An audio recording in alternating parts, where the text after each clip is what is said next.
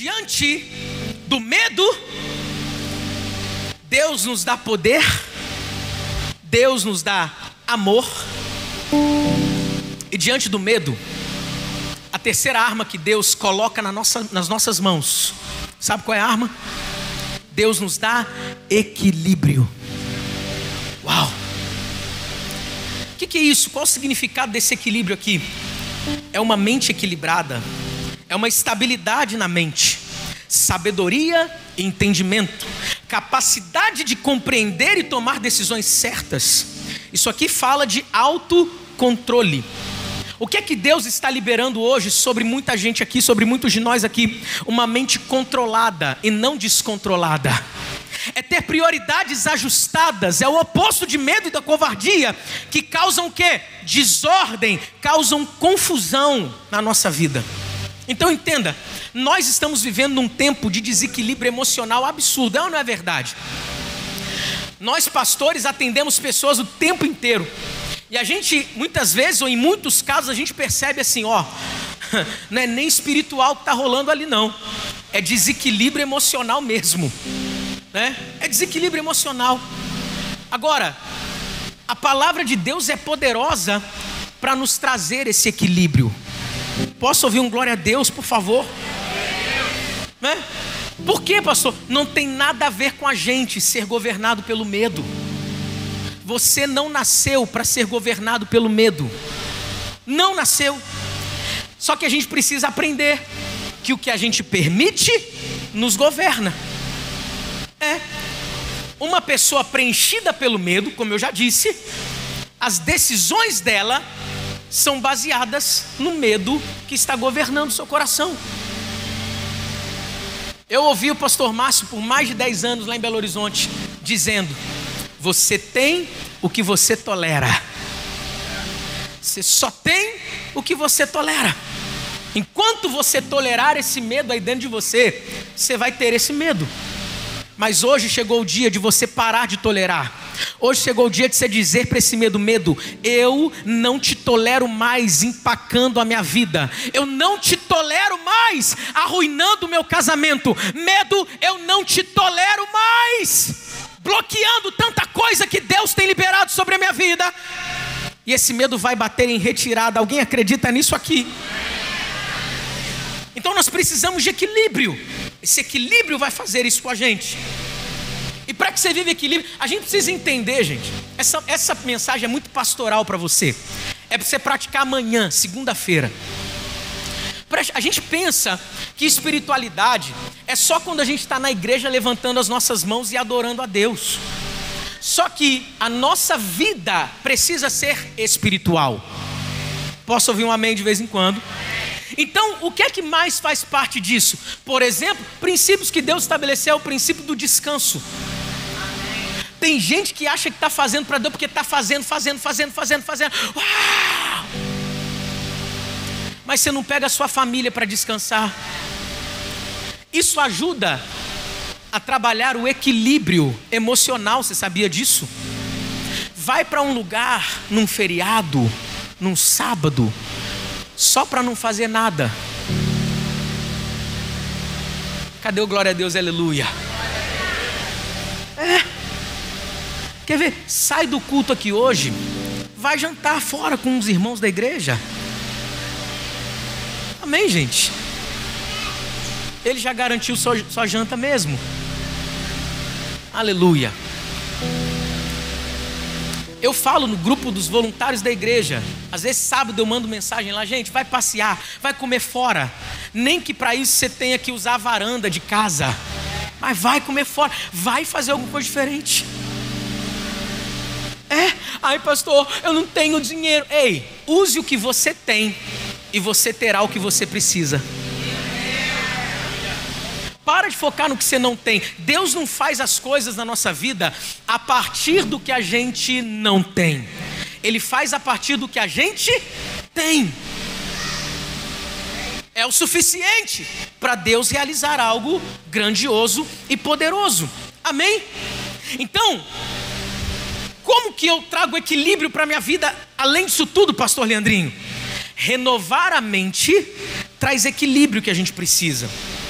Existe uma característica da vontade de Deus que você só consegue experimentar se você não entrar nos moldes desse mundo. Romanos capítulo 12 vai dizer isso. Não vos conformeis, não entrem na forma. Mas faça o quê? Cadê? Tem aí Romanos 12, 2? É?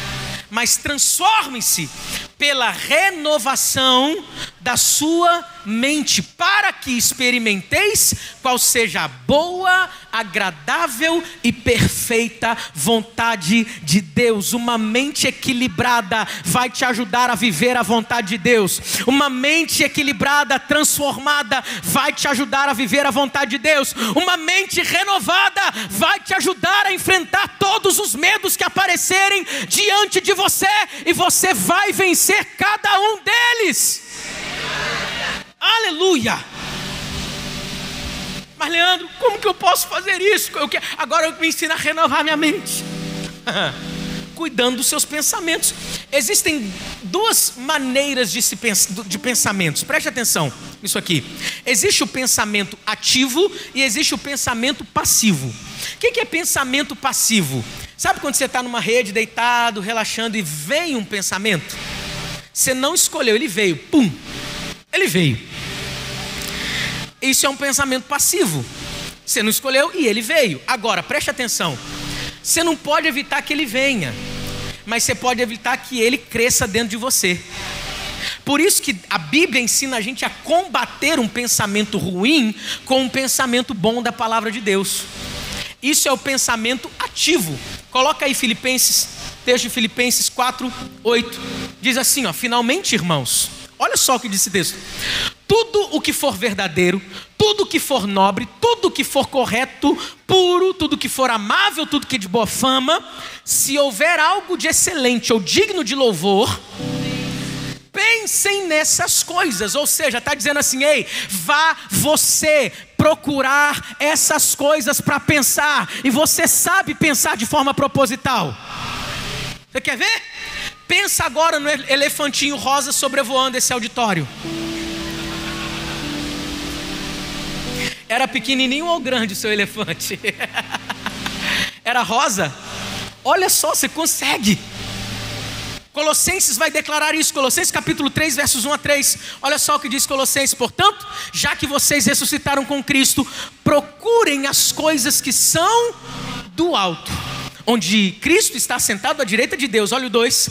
Mantenham o pensamento. Se o texto fala para a gente manter os pensamentos nas coisas que são do alto, é porque o tempo inteiro nós somos tentados a manter os nossos pensamentos nas coisas terrenas, mas a palavra de Deus já está nos dando a orientação para que a gente tenha uma mente equilibrada, uma mente transformada. Os nossos pensamentos não podem estar. Gente, tem gente que gasta horas e horas e horas discutindo com alguém dentro da própria mente. Grita aí, te acharam. Já aconteceu isso com você? É. Tem gente que monta todo o cenário para a própria destruição na sua própria mente. Não está saudável. Sabia disso? A gente conversa com pessoas, ai pastor, aqui eu penso, eu penso isso, eu penso aquilo, eu penso aquilo outro, eu penso aquilo outro, eu penso. Ah! Por quê? Bateu um pensamento negativo, se abraçou e decidiu alimentar-se. Mas como que a gente combate isso? Colocando um pensamento que é do alto. Como assim, pastor Leandrinho? Bateu um pensamento de que eu não sou nada, de que eu não sou ninguém, de que eu não vou chegar em lugar nenhum. Sabe o que eu faço, Claudinho? O que, eu tenho que fazer? O que eu e você temos que fazer? Olhar para a palavra de Deus. A Bíblia diz que eu já sou mais que vencedor por meio daquele que me amou.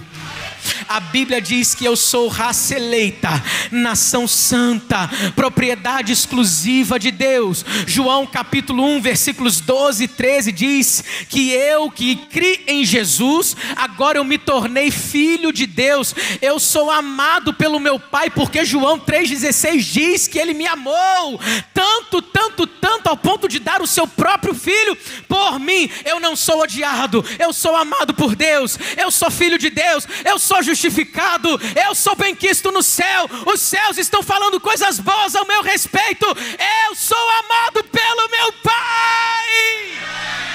E aí aquele pensamento ruim, ele vai embora. O pensamento de medo é vencido, porque a sua mente está equilibrada com essa palavra que é poderosa. Cadê você para glorificar? Cadê você para dar glória a Deus nesse lugar? Tem poder de Deus disponível sobre a sua vida, tem amor de Deus liberado no seu coração, tem equilíbrio na sua mente para que você pense corretamente, para que você viva o que Deus quer que você viva.